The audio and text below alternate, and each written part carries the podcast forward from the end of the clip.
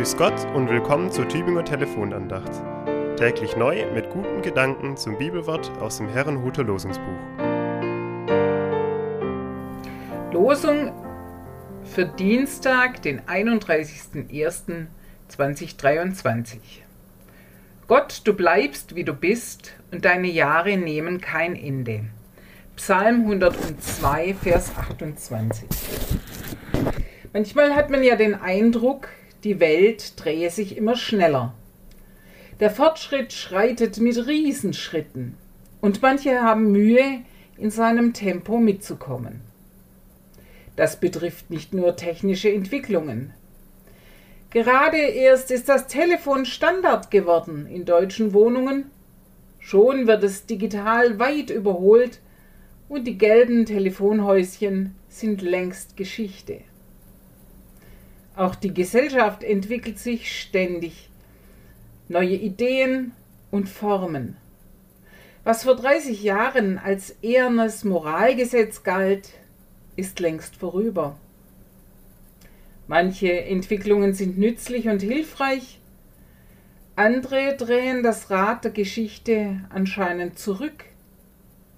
Den Krieg hatten wir doch hinter uns gelassen und nun holt er uns in Europa wieder ein. In diese Verunsicherung hinein spricht die heutige Tageslosung.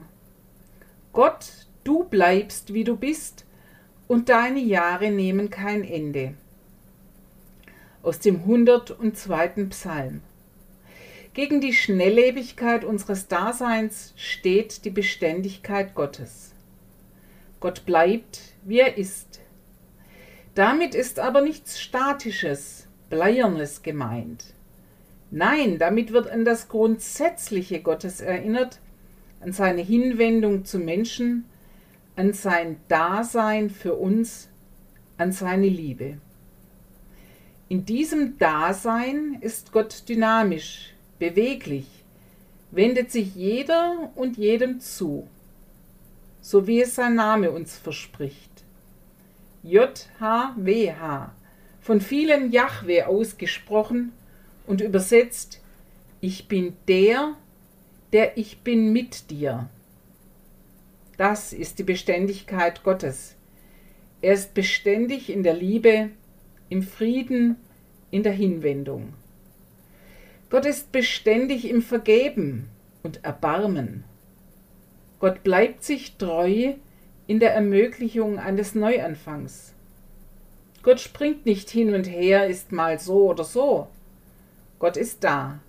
Da für mich, da für dich, da grundsätzlich für alle. Er ist der Beständige in unserer unbeständigen Welt. Das hilft uns auch, mit dieser Unbeständigkeit umzugehen, in ihr nicht unterzugehen, sondern damit leben zu können.